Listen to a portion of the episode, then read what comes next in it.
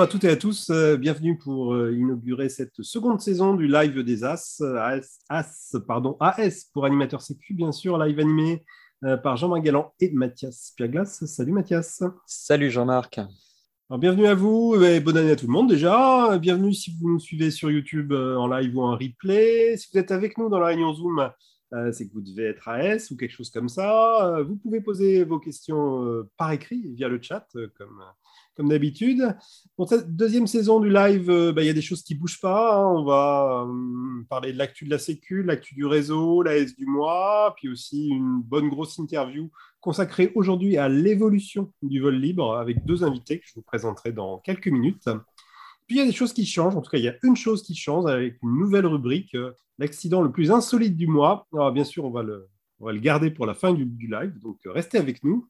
Avant ça, on démarre, euh, Mathias, avec euh, l'actu du réseau des AS.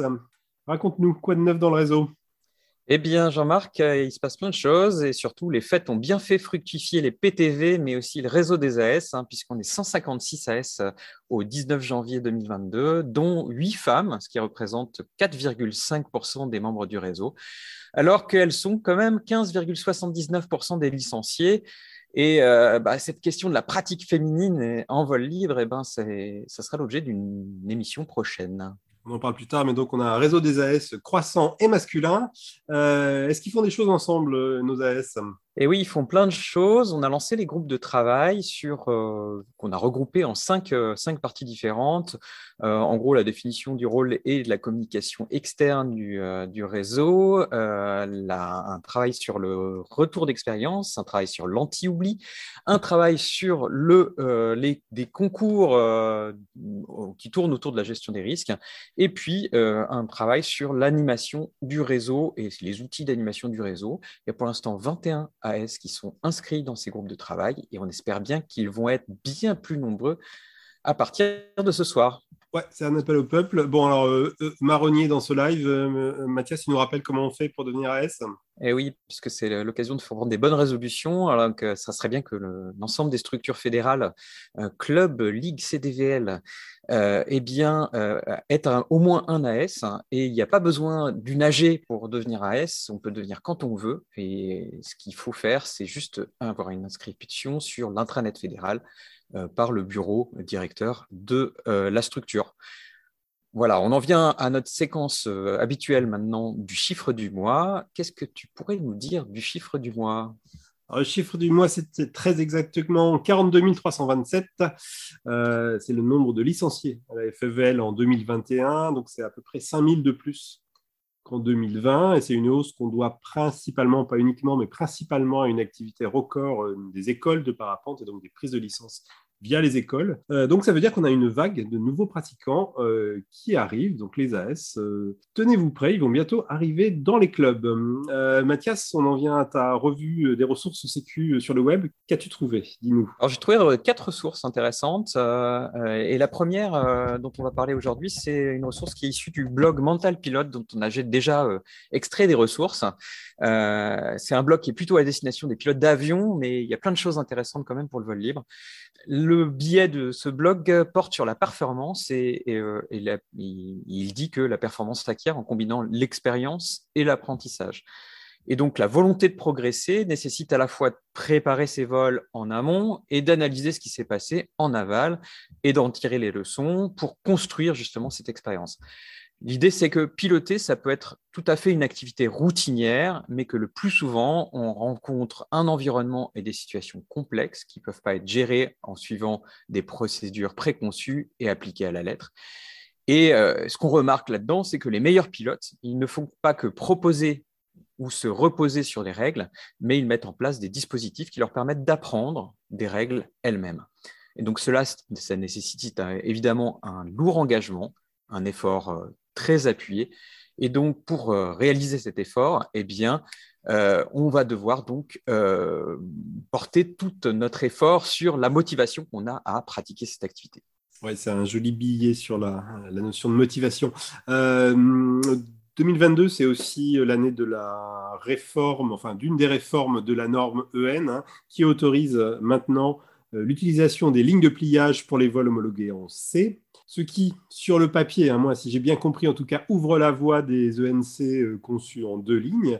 Est-ce qu'on en parle sur le web, Mathias? Et oui, on en parle même sur les réseaux sociaux euh, par l'intermédiaire de Ziad Bassil, qui est euh, l'animateur du blog euh, Dust of the Universe, qui fait des critiques d'elle, assez intéressantes d'ailleurs. Et il pose la question aux, constructeurs assez, assez naturellement de savoir si on va pouvoir concevoir des ailes C en deux lignes euh, qui soit à la fois plus sûre et plus performante. Et euh, il y a déjà quelques constructeurs qui ont répondu, qui, avec des réponses assez divergentes hein, dans l'objet et dans la, volonté aussi de créer ce genre d'aile en deux lignes en C. Euh, ce qu'on peut retenir en tout cas, c'est que les deux lignes s'afferment moins, c'est plus solide. Il existe donc un réel surcroît de performance, mais aussi un pilotage plus exigeant, en tout cas différent. Et donc, il faut euh, former les pilotes. Et ça, c'est un point sur lequel l'ensemble des constructeurs sont d'accord. Ok, à noter au passage hein, peut-être que la prochaine évolution de la norme, euh, elle est dans les tuyaux, elle se discute actuellement, c'est la division de la classe ENB euh, e en deux sous-classes, B-, B+, on n'a pas encore les, appellations précises. On aura le temps d'en reparler. Mathias, une avant-dernière ressource, cette fois-ci sur complètement autre chose, sur le choix du cocon? Oui, et plus précisément le choix de son premier cocon. Et c'est une ressource qu'on doit à Air Montagne, qui est un, qui a une chaîne YouTube euh, tout à fait intéressante avec des vidéos de qualité, très pédagogiques en général, euh, d'un pilote en, progression hein, qui a commencé le parapente il n'y a pas si longtemps que ça et qui donc partage un peu son, sa formation, etc. Et donc, euh, dans cette vidéo, qui est assez longue, hein, presque 18 ou 19 minutes, eh bien, il va faire quelques interviews pour savoir les différences que recèlent en fait ou présentent les cocons légers, comme la colibri, Bogdan Fly ou la Strike, euh, et euh, aussi toutes les euh, adaptations que le pilote va devoir faire pour justement piloter avec un cocon en passant du cocon, enfin d'une sellette hack assise à, une sellette cocon. voilà, cette dernière source est tout à fait intéressante. Ok, merci Mathias. Une petite dernière pour la route, on la doit à pas un inconnu de nous, Baptiste Lambert. Oui, un compétiteur euh, qui, euh, depuis euh, le premier confinement, a commencé une chaîne YouTube là aussi, qui s'appelle Théorie de la performance, et dont c'est l'épisode 3 qui est sorti juste après les fêtes, et, et qui traite de comment est-ce qu'on fait pour trouver les thermiques, et surtout les bons thermiques. Alors, euh, comme à son habitude, euh, Baptiste Lambert, qui est confortablement installé, euh, confortablement installé dans un cocon sous un portique, va expliquer de manière très pédagogue les techniques de pilotage et les stratégies pour améliorer la performance en parapente. Ces conseils sont valables à tous les niveaux. Et là, ces conseils portent sur donc, comment faire pour trouver de bons thermiques. Et l'un des points importants, c'est d'aller se mettre à l'endroit où ça collecte, où on s'aperçoit qu'il y a des collecteurs. Et ça veut dire qu'on va aller chercher des thermiques à la fois au vent, mais aussi sous le vent. Et là, euh, je vous laisse découvrir la vidéo parce que c'est très intéressant. Il y a, comme pour les, chasseurs, des bons et des mauvais sous le vent. Comme les chasseurs. Euh, bon, vous allez trouver euh, tous les liens vers les ressources que Mathias vient de citer dans le chat de Zoom ou dans la description de la vidéo. Eh bien, on arrive au plat, de, au plat de résistance de notre live. Donc aujourd'hui, c'est le premier live de la saison. Donc on a voulu prendre un petit peu de recul et s'intéresser euh, à l'évolution du vol libre. Et pour ça, il nous fallait euh, des espèces de grands témoins euh, de cette évolution. Et on a eu la chance, on a la chance d'avoir avec nous deux grands témoins et acteurs de cette évolution, Pierre-Paul Ménégos et Yves Guesselin. Bonjour à tous les deux. Merci beaucoup euh, d'être avec nous, d'avoir accepté euh, l'invitation. Pierre-Paul, tu es moniteur de parapente depuis 86, mais avant tu étais moniteur de Delta. Tu es notamment connu dans la communauté pour être l'auteur de pas mal d'ouvrages euh, de référence dont on s'initiait et progressé. Je pense qu'on l'a tous dans nos bibliothèques, celui-là. Ouvrage que tu as coécrit avec un certain Yves Guesselin. Plus récemment, tu as aussi euh, fait ce travail d'utilité publique euh, sur le parachute de secours en vol libre, je crois, en, 2017. Voilà, est-ce que tu, voudrais rajouter quelque chose, Pierre-Paul, sur cette présentation? Oui, bah, voilà, c'est toujours pareil, euh, quand une activité naît, euh, ben, il se trouve qu'il y a des gens qui se trouvent là où ils doivent se trouver pour qu'ils euh, participent à, la naissance de l'activité. Moi, si j'ai un rôle joué dans ce domaine, c'est au niveau de la transmission, de, la de collecter les informations, de les synthétiser. Et c'est très clairement parce que j'avais une longueur d'avance grâce au delta euh, sur les connaissances à produire euh, pour le parapente que j'ai pu tenir ce rôle, notamment avec Yves pour cet ouvrage que tu as cité. Excellente transition. Yves, euh, à toi, tu as commencé le parapente en 83, je crois. Comme Pierre-Paul, tu faisais du Delta avant, tu travailles à la FFVL depuis 89. Tu es actuellement directeur technique national DTN de la FFVL. Tu viens plutôt du monde de la montagne, puisque tu es de formation guide de haute montagne. C'est bon jusque-là, Yves? Est-ce que tu ah, c'est parfait, c'est parfait, euh, Jean-Marc. Tout à fait. Euh, on est dans le cadre et effectivement, on a un parcours un peu commun avec Pierre-Paul, hein, puisque une origine euh, deltiste. Et effectivement, on a surfé la vague du parapente dans les années 80 pour en faire notre notre activité professionnelle de façon différente pour lui que pour moi, mais nos chemins se sont croisés et et voire même aujourd'hui euh, se sont plus séparés depuis euh, bien longtemps. Donc c'est un plaisir d'être avec euh, vous et avec lui ce soir. Super, ben, remercie à vous. Donc, on l'a compris, hein, à vous deux, vous avez à peu près 80 ans de vol libre. donc, une vision sacrément panoramique de, de, la communauté, de comment elle a évolué. Donc, l'idée, c'est que vous la partagiez euh, avec nous ce soir. Et j'ai envie de vous, lancer peut-être une, première question sur euh, la typologie des pilotes euh, de parapente que vous avez vu arriver au cours des années. Est-ce qu'elle a changé pendant ces 40 ans? Qui veut commencer à répondre? Yves, peut-être? Oui, bah écoute, c'est vrai qu'aujourd'hui, on a l'impression qu'on recommence un petit peu l'histoire dans les, années 80, effectivement, on avait d'abord les parachutistes qui ont été les, pionniers, les précurseurs, mais rapidement remplacés par des montagnards qui ont trouvé que cet engin-là était un super outil pour descendre des montagnes. On a progressivement évolué avec effectivement euh, l'arrivée, en rejoignant le Delta à travers la Fédération de vol libre, hein, puisqu'on a quitté vraiment l'idée du parachutisme. Et c'est vrai que est venue l'idée du cross, de la distance, parce qu'elle était euh, euh, constitutive de l'activité du delta. Et puis c'est vrai que peut-être là, euh, presque 30 ans, 40 ans après, on voit d'autres, je dirais, des, diversifications qui nous rapprochent de nos origines, à la fois en montagne et le, marché vol, à la fois aussi en PA avec la précision d'atterrissage, donc avec les parachutistes. Bref, euh, c'est vrai qu'on, alors on dit toujours c'est un éternel recommencement, mais j'ai un peu cette sensation-là. Alors après, euh, mais bon, on en parlera un peu plus tard. C'est vrai qu'on a quand même aussi une, nouvelle, comment dire, clientèle. Alors j'aime pas bien ce mot-là, mais en tout cas des nouveaux pratiquants qui sont peut-être issus de milieux plus euh, larges, urbains, de, gens moins, moins, moins tentés par, enfin moins d'expérience sur le, sur, le, sur le plein air et, et les activités un petit peu outdoor. Qu'est-ce que ça, qu'est-ce que ça implique pour toi? Qu'est-ce que ça a impliqué pour toi ce nouveau public que tu qualifies de plus urbain ou en tout cas de moins, de moins montagnard? Euh, Clairement, il y a une approche et, on, l'a vu. Hein, il, y a, un rapport à la, à la, aux activités, à l'engagement. Alors, on va appeler ça l'engagement. Derrière, on faut entendre le risque, mais aussi euh, l'investissement personnel je dirais, on, l'a vu, euh, comment dire, quelqu'un éloigné des sites de pratique ne peut pas en faire son quotidien. Donc, euh, forcément, il a une, pratique qui est beaucoup plus à la fois temporellement espacée et, beaucoup moins quotidienne. Et donc, on a, on a effectivement un rapport à l'activité qui est beaucoup plus, peut-être, alors, consommation, c'est pas, le mot est un peu péjoratif, mais euh, épisodique et forcément on a des profils de pratiquants qui, qui, qui évoluent et adapter par exemple l'enseignement à ces gens-là, euh, adapter le matériel, euh, adapter la, la, façon de pratiquer effectivement, je pense que c'est un petit peu ce qui nous attend dans les prochaines années. D'accord, qui, qui, évolue aussi quant à leur acceptation du, risque? Naturellement.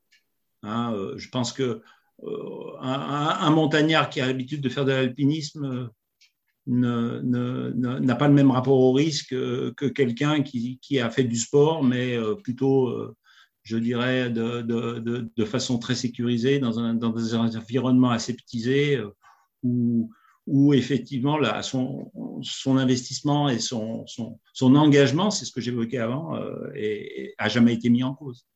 Et effectivement, on le voit, le rapport au risque aujourd'hui évolue.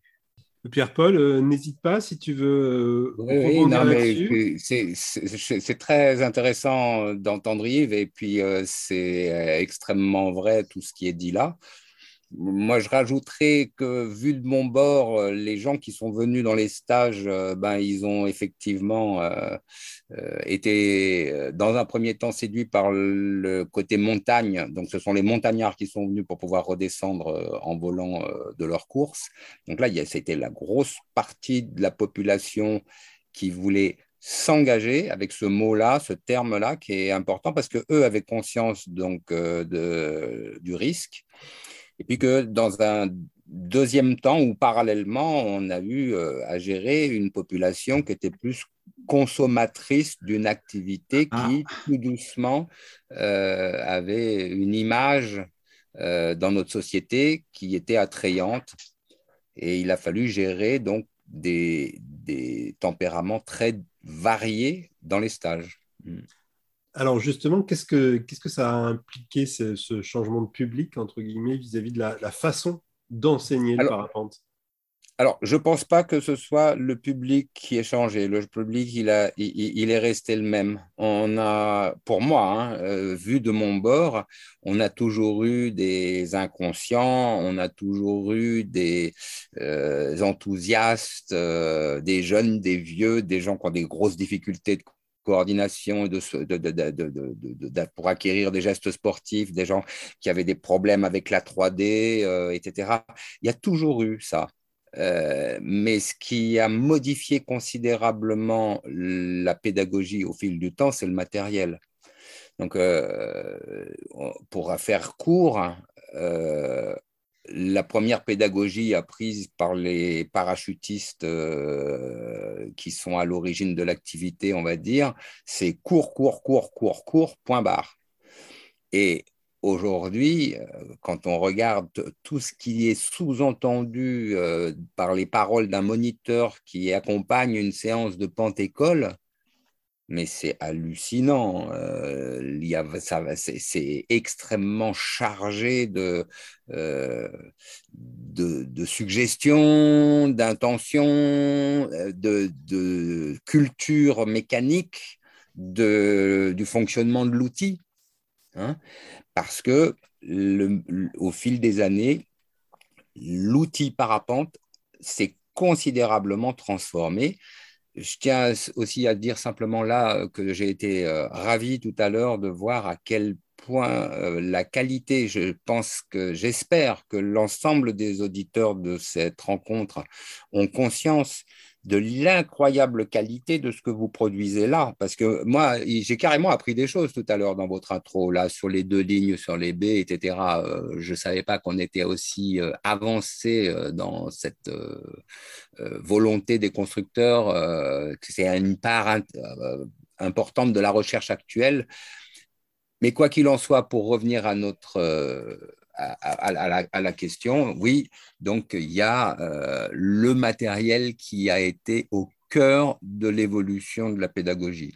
De l'enseignement. Et donc, ce que j'entends aussi, c'est du coup une sorte de montée en compétence des moniteurs pour accompagner ce changement du, voilà. Alors, juste peut-être, j'espère que je coupe la parole à personne, pour dire que c'est, on a tous à l'image, à l'esprit, euh, que le, coup de la planche à voile, qui euh, était une activité euh, extrêmement pratiquée et puis qui est tombée plus ou moins en quenouille parce qu'on en a augmenté la technicité en réduisant la taille des planches et en voilà. Enfin bon c'est un peu une caricature que je voudrais pas qu'il arrive au vol libre où on est en train on se bat beaucoup avec la contradiction qu'il y a entre l'augmentation des performances des parapentes et la technicité qui s'accroît pour pouvoir utiliser les parapentes et l'incroyable travail des constructeurs qui rendent accessibles des performances avec une simplicité qui est surprenante. Mhm. Jusque-là, on a beaucoup parlé des, gestes euh, techniques, mais il y a peut-être une autre évolution qu'on peut évoquer ensemble euh, dans l'enseignement et dans la pratique en général, c'est la, prise en compte croissante de ce qu'on appelle les facteurs non techniques. Donc, ce qu'on entend par là, c'est euh, la gestion du mental, les facteurs humains, la gestion de ses émotions. comment, et l'un et l'autre, vous voyez ça apparaître, croître dans le, dans le milieu? Yves, peut-être, tu, veux, commencer Non, vas-y, Pierre-Paul, vas-y, Pierre-Paul, t'es. Alors, ouais, bah, c'est quelque chose qui est important. Alors, pour, parler de, ma propre, de mon propre parcours, moi, j'ai quand même eu droit à une pédagogie bien chiadée de la part des moniteurs de Delta euh, qui ont été mes, mes, mes, tuteurs. Et là, ce qui a été dû sur ce domaine-là est tout simple et très court ils m'ont dit on n'envisage pas de voler, euh, soit le jour où euh, ta femme t'a plaqué, ou tu as reçu ta feuille d'impôt. Ils m'ont dit un truc de ce genre, etc., qui a sous-tendu euh, que l'état d'âme, l'état d'être de la personne comptait énormément pour la sécurité. Donc, ça, ça m'a vachement servi personnellement. Et par contre, je pense que la génération de moniteurs que je représente, on a été très mauvais, euh, très, très, très, très mauvais. Moi, je n'ai pas, pas su transmettre ça. J'ai pas su transmettre ça. Je me mets en cause parce que c'est pas quelque chose dont j'ai parlé autrement que euh, je l'ai fait, mais je l'ai pas fait en lui donnant la place que ça devait avoir. Aujourd'hui, on est en train de recadrer ça et je pense que c'est euh, quelque chose d'extrêmement important et salvateur ça devrait presque être une priorité euh, de construire un pilote en lui disant que euh, la fragilité de l'être humain et de son psychisme, euh, compte tenu des nourritures, je dirais, qui font son quotidien. Et partir à la guerre ou plutôt partir voler, parce que ça demande une pleine présence, une pleine euh, euh, forme d'aller voler. On ne peut pas aller voler en étant à moitié là. Donc partir en pleine forme pour aller voler, eh ben ça se prépare. C'est pas pas gagné. Alors c'est clair que c'est facile à obtenir euh, quand on est un peu insouciant, jeune, plein de vitalité, etc. Et dès qu'on se retrouve euh, plus avancé dans l'âge, euh, responsable de famille, chargé de famille, chargé de responsabilité à son travail, chargé d'un foyer, de relations, etc., eh ben, on peut vite avoir des choses préoccupantes qui viennent interférer et réellement, il faut en croire vraiment quand on va chercher des causes euh, profondes aux accidents que c'est pas rien c'est vraiment un mmh. des points essentiels. À nous de savoir aujourd'hui l'expliquer, comme tu le fais si bien d'une manière générale, euh, Jean-Marc, parce que je tiens à féliciter ton travail euh, et le bouquin que tu as produit. Merci. Qu'est-ce que tu nous passes comme pommade ce soir? Non, non, mais attendez, sans blague, non, c'est pas une, non, c'est pas une affaire de pommade. Hein. Vraiment, je pense que je, suis ravi de voir à quel point vous êtes au point là. Yves, sur ces, sur ces aspects de, de, ouais, humain, mental si, Moi, je vais me référer comme Pierre-Paul à mon expérience personnelle. Euh, c'est vrai qu'on on, a été un peu élevé, entre guillemets, moi j'ai été un peu élevé à la dure, hein, c'est-à-dire que je me suis, j'ai appris à voler tout seul euh, ou avec des potes qui avaient le même niveau que moi. Euh, donc on s'est formé sur le tard et on a passé à travers les gouttes et ça s'est bien passé pas trop mal en tout cas, pour moi en tout cas, mais c'est vrai que on a, moi j'ai pris conscience de toute cette dimension-là quand j'ai commencé, non pas quand j'étais encore en, enseignant, parce que j'ai enseigné pendant une dizaine d'années, mais dès lors que j'ai pris mes fonctions de, de cap technique à la fédération, je me suis retrouvé à l'entraînement, notamment de l'équipe de France de parapente. Et c'est vrai que j'ai rapidement été embuté sur la progression des pilotes euh, quand je me suis rendu compte que oui, la technique, c'était quelque chose, euh, la maîtrise de l'aile, euh, les connaissances théoriques et ou aérologiques, etc., mais que quand il fallait s'attaquer à faire passer un cap aux gens, très clairement, il a fallu s'intéresser à, qui il était, comment, et quel était l'homme qui volait. Et, en fait, je me suis rapidement rendu compte que euh, ce qu'on est au quotidien, on l'est encore plus en l'air et que nos inquiétudes et nos démons, comme dit Pierre-Paul, euh, tu vas pas voler si tu es en, train de divorcer ou si, si tu as un souci personnel. Très clairement, je me suis rendu compte que la performance de, des, des, pilotes d'équipe de France passait par ce travail personnel et cette approche-là. Et qu'à un moment donné, je dirais, la technique et, le reste, on l'a pratiquement, je ne veux pas dire oublié, parce que de toute façon, il y a toujours moyen de progresser. Mais, mais vraiment, je l'ai découvert à travers ça. Et c'est vrai que l'enseignant, au niveau de l'initiation, a mis beaucoup plus de temps à s'approprier cette dimension-là, parce qu'on était hyper centré effectivement sur l'ensemble des, des, paramètres techniques et des facteurs euh, extérieurs, de gérer, c'est gérer cet environnement et cette machine, et cette machine dans l'environnement, et qu'on s'est intéressé assez tard à, l'individu, mais tout, tout, se tient. Et, c'est vrai qu'on parle de performance quand on parle, euh, c'est facile d'évoquer le haut niveau et parler de la performance, mais on est tous, je dirais, à, invoquer la performance dès le premier niveau de notre apprentissage, dès qu'on fait quelque chose. Et c'est vrai que mettre les gens dans, dans, dans dans les bonnes conditions pour qu'ils expriment le meilleur d'eux-mêmes et, et, qu'ils puissent euh, voler à la fois en conscience et avec leurs démons, mais aussi avec leurs qualités. Je veux dire, ça reste, euh, voilà, c'est devenu un peu le mantra. Alors c'est vrai que c'est très à la mode en ce moment. Euh, c'est une très très bonne chose parce que je pense que ça permet à chacun de faire des progrès. On a abandonné le, le héros, l'homme le, le, mythe du héros de l'homme volant, qui était, comment dire, pour lui, tout allait bien. Quoi. Moi, moi j'ai vécu les époques avec euh, les époques héroïques de la, de la performance avec des Béraud, des Bonnefonds et d'autres qui, qui étaient des, inoxydables et des indestructibles. Et quand il a fallu commencer à parler de nos faiblesses, euh, c'était difficile. Mais, c'est là où on a touché le côté humain. Et c'est vrai qu'aujourd'hui, euh, on le voit partout. Et dès le premier, premier moment de l'apprentissage, et ça, c'est indispensable. Alors, jusqu'à maintenant, on a parlé donc de l'évolution des pratiquants, l'évolution des pratiques, l'évolution de l'enseignement. Est-ce que vous pourriez tous les deux vous prêter un petit exercice de, prospective sur ces thèmes-là, euh, les pratiques, les pratiquants et l'enseignement, si vous voulez bien? Comment vous euh, voyez les choses en, 2040 Alors moi, c'est vrai que je pense qu'il y, a, plusieurs choses qu'on peut analyser et sur lesquelles on peut se projeter. Moi, je vais d'abord partir sur euh, notre environnement de pratique, euh, parce que je pense que c'est la chose la plus fragile et, qui est plus susceptible d'être impactée dans les prochaines années. Notre environnement, notamment l'espace aérien et les sites de pratique. Les sites de pratique, c'est clair que je les vois euh, pas pouvoir tellement plus se multiplier, alors qu'on multiplie, euh, tu l'as dit dans tes chiffres, les, pratiquants. Donc, on va être obligé de faire appel à de la régulation, hein, puisque c'est le mot le, plus politiquement correct pour euh, imaginer comment, quoi faire pour les prochaines années. C'est vrai qu'on a un mantra à la fédération, c'est de, faire en sorte que les sites soient accessibles, libres d'accès à tous.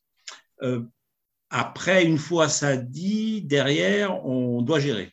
Et, clairement, si la progression actuelle qu'on connaît euh, se poursuit, on va être dans la, on va être confronté à quelques difficultés et on va être obligé vraiment de réfléchir fortement à comment réguler euh, la pratique sur certains sites. Alors, pas uniquement des grands sites, hein. on parle souvent d'Annecy, d'endroits où il y a une forte concentration, mais on le sait, il y a des petits sites hein, de Normandie, euh, de Falaise, euh, en Soring, où si on met 5-6 vols en l'air, c'est super. Si on en met 20 ou 30, c'est une catastrophe. Et, on l'a vu, on le voit dans les déclarations d'accidents, hein. on a de plus en plus de collisions sur ce genre d'endroits. Là, je viens de traiter encore aujourd'hui une, collision à la dune du Pilat, tout à fait le genre d'endroit où, la régulation va, s'imposer. Et, là, vraiment, je vois une évolution et, un, beau challenge, parce que c'est un beau challenge, il faut le prendre positivement. Je crois que la fédération a, un point très fort, c'est sa, manière de gérer les sites et, de les laisser ouverts à tout le monde. Ça, il faut qu'on le garde, mais derrière, il va y avoir des, des, choses qu'il va falloir euh, faire évoluer. Ça, c'est sur le matériel, euh, pardon, c'est sur les sites. Bon, mais je vais laisser la parole à Pierre. Euh, peut-être, ouais, donc, donc plus de, régulation sur les sites en 2040. Pierre-Paul, tu veux saisir au bon la balle de la prospective? Qu'est-ce que tu veux en 2040 Ouais, je ne sais pas si j'ai vraiment, je vais partir dans la bonne direction, mais il y aura toujours. Aujourd'hui, on constate quoi? On constate euh, la plus euh, étonnante et spectaculaire euh, progression des pilotes qui, quand ils ont tout qui converge, leur âge, leur physique, leur mental, l'enseignement qui va avec, sont capables effectivement de démontrer que l'adage qui veut qu'un pilote se fasse euh, selon un processus de lente maturation eh ben, est comprimé avec euh, des résultats qui peuvent montrer qu'on peut pratiquement devenir un champion en trois ans. Ça, c'est évidemment un, des côtés qu'il faut là aussi qu'il va falloir apprendre à, à gérer. Hein, c'est toujours une affaire de gestion. Il va falloir gérer ça et l'image, et cette, et cette image, parce que cette image, elle fait énormément de bien à l'activité, parce que du coup, tout le monde rêve de faire ça. Et du coup, il y a plein de gens qui euh, embrayent sur l'activité en ayant euh, en tête euh, de devenir l'icône de ce qui est de ces, trois ans euh, pour devenir un pilote. Bon, je fais un peu une caricature. Et puis, à l'opposé de ça, euh, c'est pas pas le vol libre qu'il faut souhaiter. Euh, c'est pas le vol libre qu'il faut souhaiter.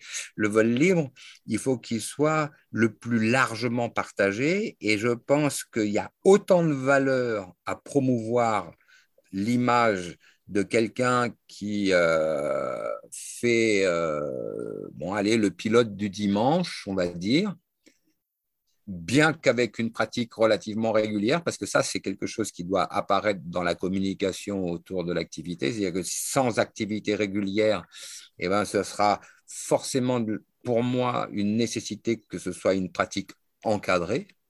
Hein. Et donc, en 2040, comment on fait pour régler ce grand écart qui doit continuer de perdurer entre la performance et le haut niveau et, son accès, et à l'opposé, euh, le, père tranquille qui doit pouvoir euh, jouir de l'activité. Donc, euh, le fait d'avoir investi dans les pôles jeunes euh, ça a eu énormément d'impact euh, sur le devenir actuel de l'activité. Les, les, les, les, groupes ligues, les, formations pour les jeunes, etc., ça a eu un impact phénoménal.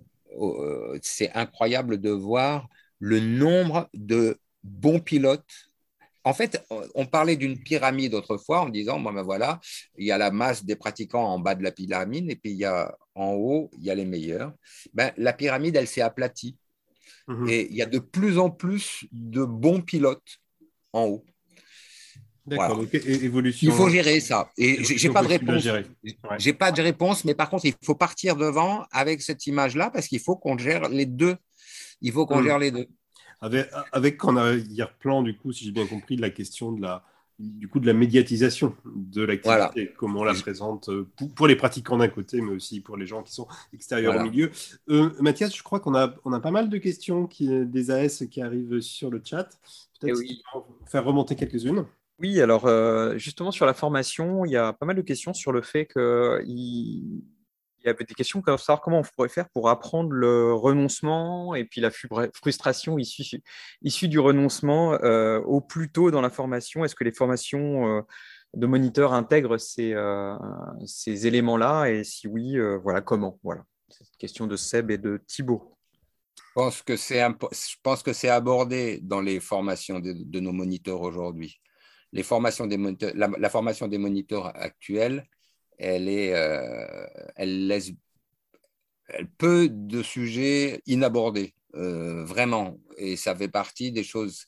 Mais c'est comme tous les facteurs non techniques.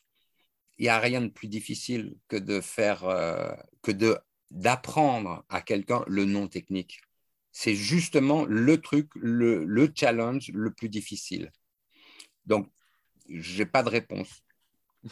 Ok, d'autres questions, Mathias? Oui, alors. Euh, n'hésite pas, hein, si tu veux rebondir, n'hésite pas. C'est tout à fait en lien avec euh, des questions YouTube. Euh, il y a donc comment abordez-vous justement l'ego et l'humidité lors de vos séances avec les pilotes? Donc ça, c'est euh, voilà, je, pense que tu as partie répondu. Je vais, euh, je vais poser une autre question, euh, question posée par Michael, et plutôt sur la prospective hein, de donc l'horizon vol libre en 2040. Est-ce que notre pratique ne deviendrait pas trop publique est-ce qu'elle ne serait pas trop connue, trop populaire? Voilà. ah, Mais c'est une bonne question parce que clairement, on s'est déjà dit est-ce qu'on est capable d'absorber euh, plus 4, plus 5, plus 6, plus 10% d'augmentation? Euh, Moi, je ne suis pas sûr qu'aujourd'hui on ait les structures et on ait les épaules et la capacité à absorber ce genre euh, c'est vrai qu'on n'a pas. J'évoquais l'infrastructure, c'est les sites. Hein, on n'a pas forcément les sites à adapter. En plus, on sait que les gens sont toujours attirés pour aller euh, éventuellement euh, voler au, même endroit et, la capacité que les gens vont avoir d'aller se diversifier un peu à droite à gauche, c'est pas pas évident. Par contre, je rebondis à la fois sur ce qu'a ce dit Pierre Paul préalablement sur les pratique et la performance. Je crois qu'aujourd'hui, on est quand même, on, a un outil, enfin, on a un outil, on a pris un chemin intéressant, c'est de la diversification. Hein, de comment euh, on voit 2040, c'est des multi-pratiques. C'est vrai que dans les années 2000, euh, on a été très centré cross, euh, distance, performance de ce style-là. Aujourd'hui, on a d'autres formes de pratiques qui reviennent. J'évoquais en introduction euh, le, retour du, marché vol, mais c'est le marché vol de base. Et aujourd'hui, je pense que dans la communication, la valorisation de la pratique de loisirs de Monsieur Tout le Monde, je pense que petit à petit, elle se distille. Le, mythe de l'homme volant du héros, je aussi dit, euh, je pense qu'elle est en train petit à petit disparaître avec effectivement euh, un public beaucoup plus large et, beaucoup plus varié. Et je pense que la capacité qu'on va avoir d'accueillir plus de pratiquants, c'est aussi lié à la, multiplicité des formes de, des formes de pratiques y compris des, des, des, pratiques qu'on ne connaît même pas aujourd'hui. Aujourd'hui, on le sait, il y a, moi, c'est ce que j'appelle l'hybridation. On, a mélangé euh, le ski et le vol, la marche et le vol. Demain, on va peut-être mélanger autre chose et on va avoir d'autres formes de, de, pratiques qui vont nous permettre d'accueillir plus de gens. Je veux dire, euh, on n'est pas speed riding. Oui, enfin, c'était le ski le vol, voilà, c'est effectivement, c'est le speed riding. Euh, bon, voilà, je, je pense qu'on est. L'idée de la fédération, ça a toujours été de dire on accompagne et on est là pour. On, ne crée rien, on met simplement en place les conditions pour faire en sorte que l'activité évolue et naturellement les choses se, se, font parce que. Mais il faut par contre être attentif mmh. et, et, et être prêt à accompagner. J'aurais voulu dire quelque chose euh, qui, qui, est un petit peu à part de, de ce n'est pas exactement dans le sillage de ce que vient de dire Yves, mais j'en profite parce que qu'il y, y, ait une audience là-dessus parce que je pense que c'est fondamental que la, on soit tous conscients euh, de la fragilité euh, d'un individu quant à un incident qui peut arriver dans son parcours. Et ça va rejoindre la notion d'humilité forcément, à un moment ou à un autre, un pilote se retrouve dans une situation qui euh, risque, euh, en tous les cas, soit de mal tourner, qui se termine potentiellement très bien, mais où il a, euh, il, s'est retrouvé momentanément vulnérable et exposé. Et ça, dans l'absolu, quand on sait le saisir, c'est ce qui nourrit l'humidité. C'est-à-dire qu'au plus on grandit dans l'activité, au plus, on devient humble. Euh, les gros égaux, euh, si l'ego doit exister, euh, il peut se situer partiellement, mais il faut faire extrêmement attention quand on a conscience de la valeur de sa forme à voler,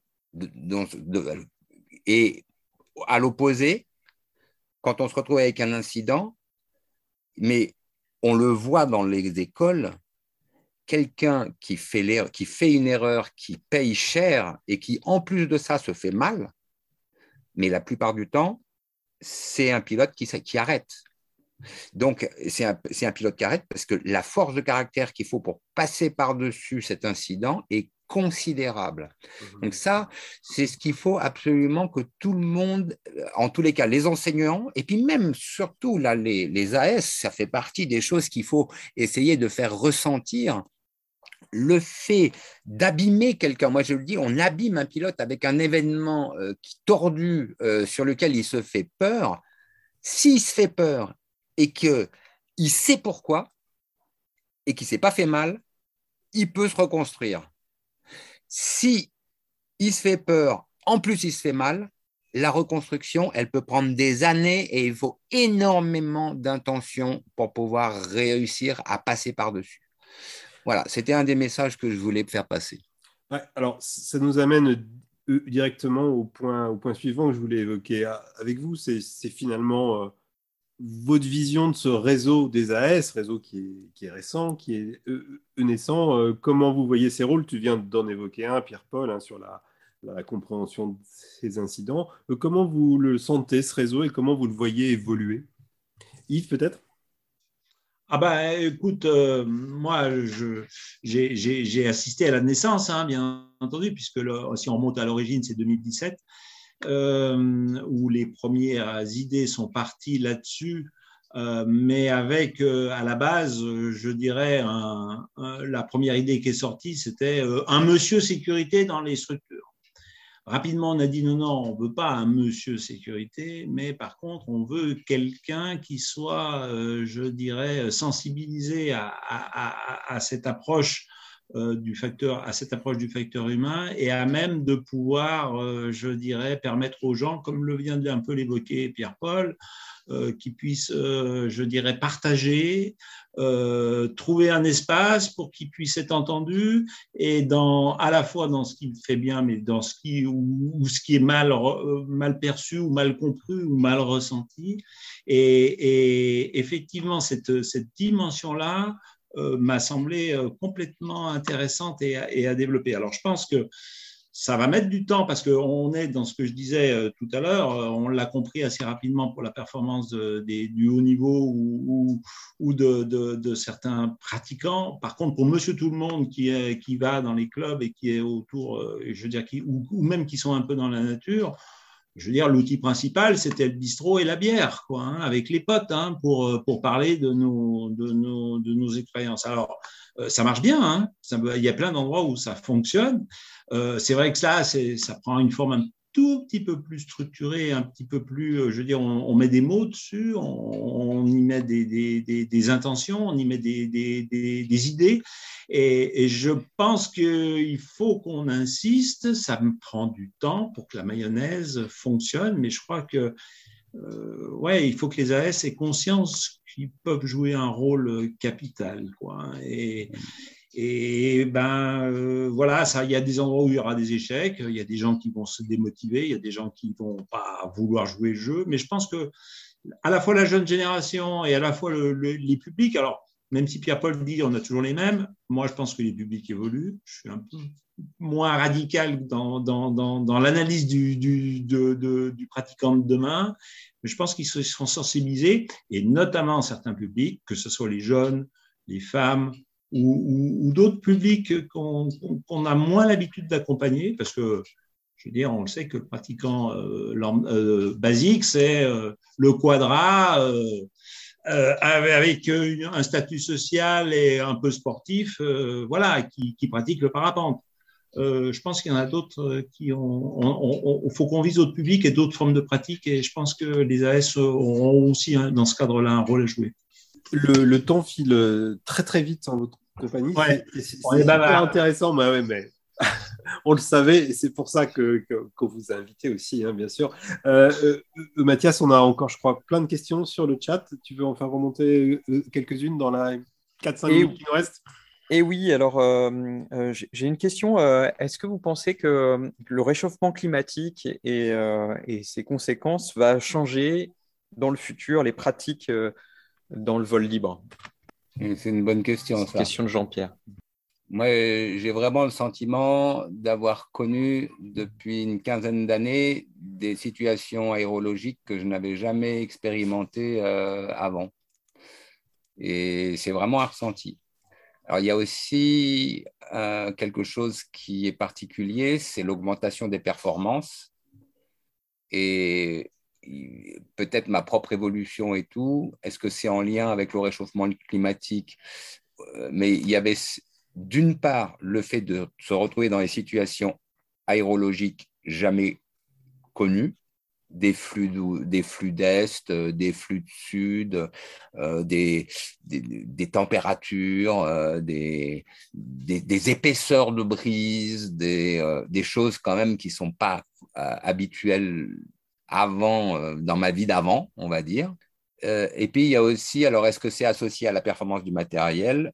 Aujourd'hui, j'aurais tendance à dire, un petit peu comme quand on va au ski, euh, ben là, euh, il y a de la bonne poudre, euh, c'est super cool, ou bien au, contraire, c'est hyper dur et gelé, et j'ai mes, mes chaussettes qui descendent dans les godasses parce que le terrain est dur. Et ben de la même manière, aujourd'hui, j'aurais tendance que l'air a une consistance qui se ressent par le truchement de l'aile avec euh, euh, des qualifications péjoratives du style Ah, aujourd'hui, il y a un air mou, je te raconte pas.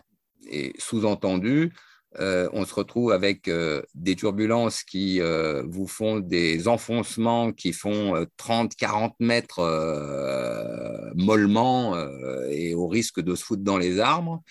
Et alors que on se retrouve au printemps avec un air plus dense, plus, euh, plus dur, et où là, on a des turbulences violentes, mais franches, bien marquées. Voilà. Ça, ça fait partie des choses que je tiens à signaler. Est-ce que c'est en lien avec euh, le réchauffement climatique? Je ne sais pas.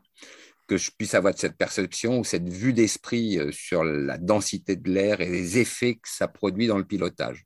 Ok, je, signale au, passage qu'il y a Laurent Laval qui nous signale une conférence prochaine d'Hubert Petit, hein, donc l'auteur des, Visiteurs du Ciel euh, en Normandie, justement sur cet aspect-là, les, influences du changement climatique sur euh, L'aérologie et notre perception de l'aérologie. Est-ce qu'on a, n'a pas trop le temps pour une dernière question? Si, Mathias, une dernière. Éventuellement, euh, je, repasse à la formation, mais plutôt à la prospective dans la formation. Est-ce que les nouvelles technologies euh, de simulation, simulateurs, etc., pourraient être intégrées euh, dans l'avenir à la, à la, donc ça c'est une question YouTube, à, la formation des pilotes en vol libre? Est-ce que donc on va pouvoir utiliser des simulateurs de vol? Est-ce que ça, c'est des choses qui sont en train d'être pensées par la Fédé ou par on, a, on, a fait quelques essais, hein. vous l'avez peut-être vu, pour ceux qui passent à la Coupe Picard, euh, il, y a, il y a deux, trois ans, on avait, on avait fait passer un petit contrat avec une boîte parisienne euh, qui fait de la simulation avec, euh,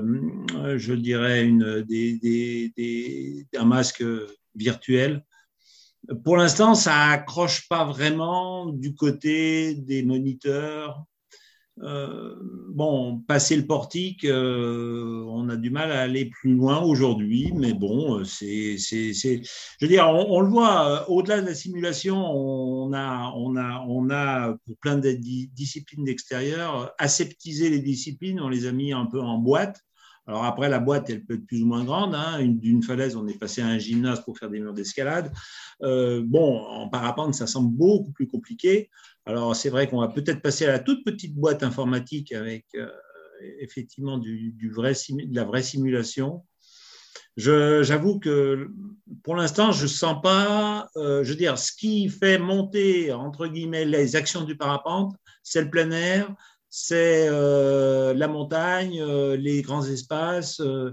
c'est pas la pratique virtuelle. En tout cas, les gens qui viennent chez pratiquer, c'est pas ça qu'ils viennent chercher. Quoi. Donc, oui, ce sera peut-être un petit marchepied ou un petit plus, mais Enfin, en tout cas, pour l'instant, moi, je. j'ai envie d'intervenir là pour le. Paul, oui, vas-y là-dessus. En fait, euh, j'ai la chance de travailler dans une école qui a des moyens et qui a investi dans le travail d'un des moniteurs, aujourd'hui moniteur, tout fraîchement moniteur euh, et collègue de travail, qui a produit un travail pour son projet pédagogique dans la formation euh, de moniteur où il a euh, mis des, il a mis la, réalité virtuelle et l'a rendue utilisable dans le cadre de notre pédagogie. Donc, il a euh, fait des approches types qui ont été filmées sur les sites qu'on utilise euh, de la Forcla et de Planfait. Et derrière, on a immergé les pilotes encore non euh, formés, enfin qui n'ont pas encore les, futurs pilotes, on les a immergés dans leur apprentissage de l'approche des sites qu'ils allaient pratiquer. Mhm. Alors ça, ça, marche, mais du feu de Dieu, et je peux vous dire que euh, si on doit faire un, recoupement avec tout ce qui est stimulé euh, dans l'esprit humain à quel point euh, l'élève est préparé non seulement par un biplace pédagogique, mais en plus par cette immersion virtuelle dans le volume dans lequel il va euh, réaliser son premier vol, il y a un réel effet. Euh, c'est vraiment quelque chose de bien. Donc là, il y a des défauts. on ne peut pas le faire longtemps parce qu'on tombe facilement malade, on a vite la nausée mais on peut euh, facilement réduire considérablement l'inconnu euh, du premier grand vol avec euh, cette réalité virtuelle. Alors, il y a d'autres vertus à ça. Il y a les exercices de roulis, de tangage. Il y a beaucoup de choses qui peuvent se faire à partir de ces, ces, masques. un peu pour Non, pour contredire Yves. non, non, on n'est pas en contradiction, Pierre-Paul. Un outil pédagogique, oui, pas de problème. On est dans l'outil pédagogique. Mais pas un substitut à l'activité. Et pas un substitut à l'activité.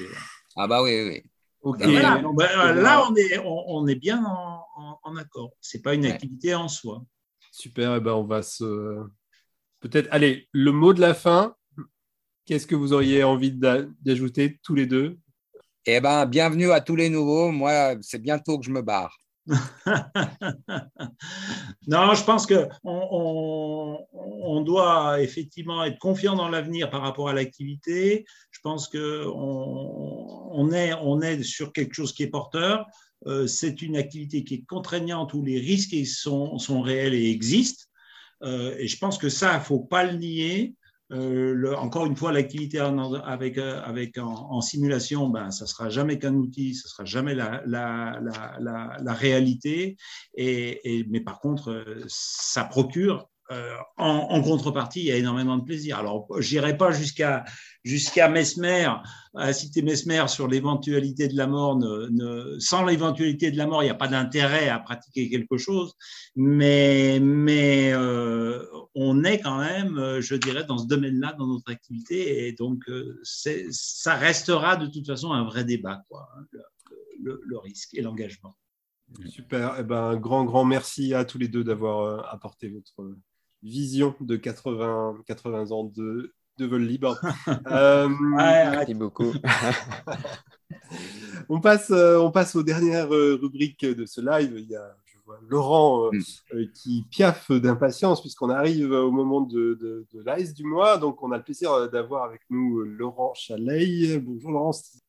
Laurent, bah, tu connais le, hein, le jeu, c'est de te soumettre à un flot de questions. Alors, la caméra, je ne peux pas.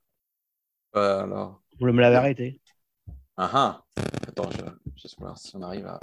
On t'entend, en, tout cas. Donc, Laurent, tu es euh, AS du CDVL du Rhône. Tu es un, AS de CDVL, ça existe. Il n'y a pas que des AS, ceux de club. Mais parle-nous de ton club quand même. Euh, quel est ton club? Alors, je suis à la Sulvol Libre, à Villeurbanne, dans la banlieue lyonnaise. Combien de membres à ton club euh, On a à peu près entre 150 et 160 volants, dont quelques deltistes, des rescapés. Un gros club. Pratique des membres du club? De tout depuis euh, débutant, parce que la SUL, on est club école. Euh, donc des jeunes qui sortent de, stage init et qui se mettent, euh, qui passent le cap de venir faire du parapente jusqu'à des compétiteurs. Et toi, donc tu voles depuis quand? Tu voles avec quelle aile? Alors, j'ai fait, mon j'ai fait un premier stage de découverte en 87. À l'époque, c'était des voiles avec neuf caissons. Et puis la vie a fait que j'en ai pas fait tout de suite et j'ai pris et j'ai repris le parapente en 2015.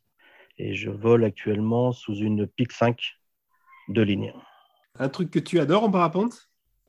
Voler? Non, plus précisément, j'adore euh, tout ce qui est le cross, la découverte de paysages en l'air, passer des heures en l'air, et euh, aussi la compétition. Un truc que tu détestes en parapente? Quand ça vole pas. C'est pas bête.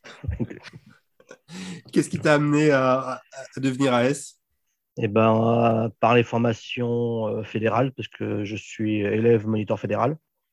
Euh, et en tant que président du CDVL, ça me paraissait euh, judicieux en fait d'être informé et de participer à la partie sécurité. Une action que tu as testée et dont tu es content euh, c'est l'accompagnement au niveau de mon club de, jeunes pilotes.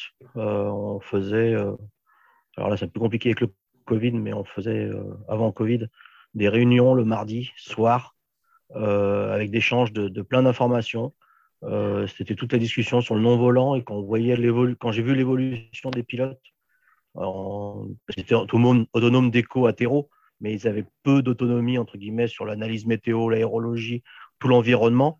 Et cette progression est en fait, euh, voilà, je pense que dans, le rôle des AS aussi, c'est il y a les formations avec euh, des gens comme Pierre-Paul, comme tous les moniteurs, euh, et qui passent un temps assez court avec un, pilote de parapente du stage. par contre, après, derrière, il y a, toute une, culture du, du vol libre, de la météo et autres, qui fait que, que ça, ça se, c'est pas le peu de temps qu'on passe en école qui s'enseignent, c'est plutôt au sein des clubs et des, groupes de personnes. Est-ce que tu as rencontré des, difficultés dans ton rôle d'AS Non, le manque de temps. Euh, un projet d'action qui te tient à cœur? Euh, C'est continuer à faire évoluer les pilotes, même après, on va dire, le BPC, euh, dans toutes les formations fédérales. Parce qu'on continue à progresser, on continue à, s'enrichir.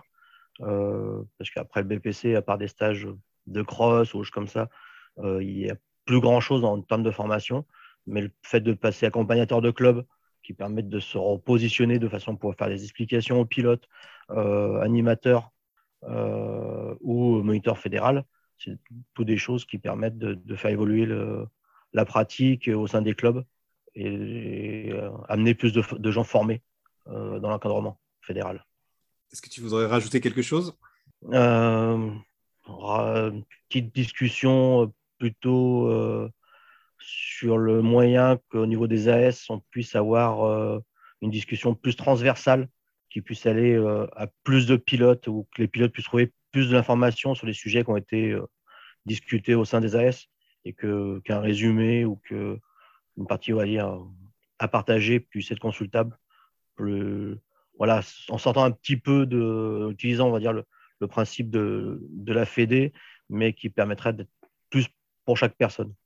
Qui puisse trouver l'information et voilà, parce qu'on sait qu'il y a pas mal de pilotes qui sont inscrits dans des clubs et qui vont pas forcément en soirée club, qui sont pas forcément euh, présents dans le club et qu'au moins que ces personnes-là puissent avoir ces informations-là. comment on récupère cela et... Super. Grand merci euh, de Laurent euh, d'avoir été avec nous ce soir. on, arrive à, on arrive à la fin de ce live, mais avant, Mathias, le retour d'expérience du mois. Dis-nous, qu'as-tu trouvé? Eh bien, aujourd'hui, on va partir voler en station. Euh, ça se passe aux Arcs euh, le 1er janvier 2022 en biplace. Il est 16h50 et un pilote, euh, le pilote passe le long des crêtes et ses suspens se prennent dans un catex.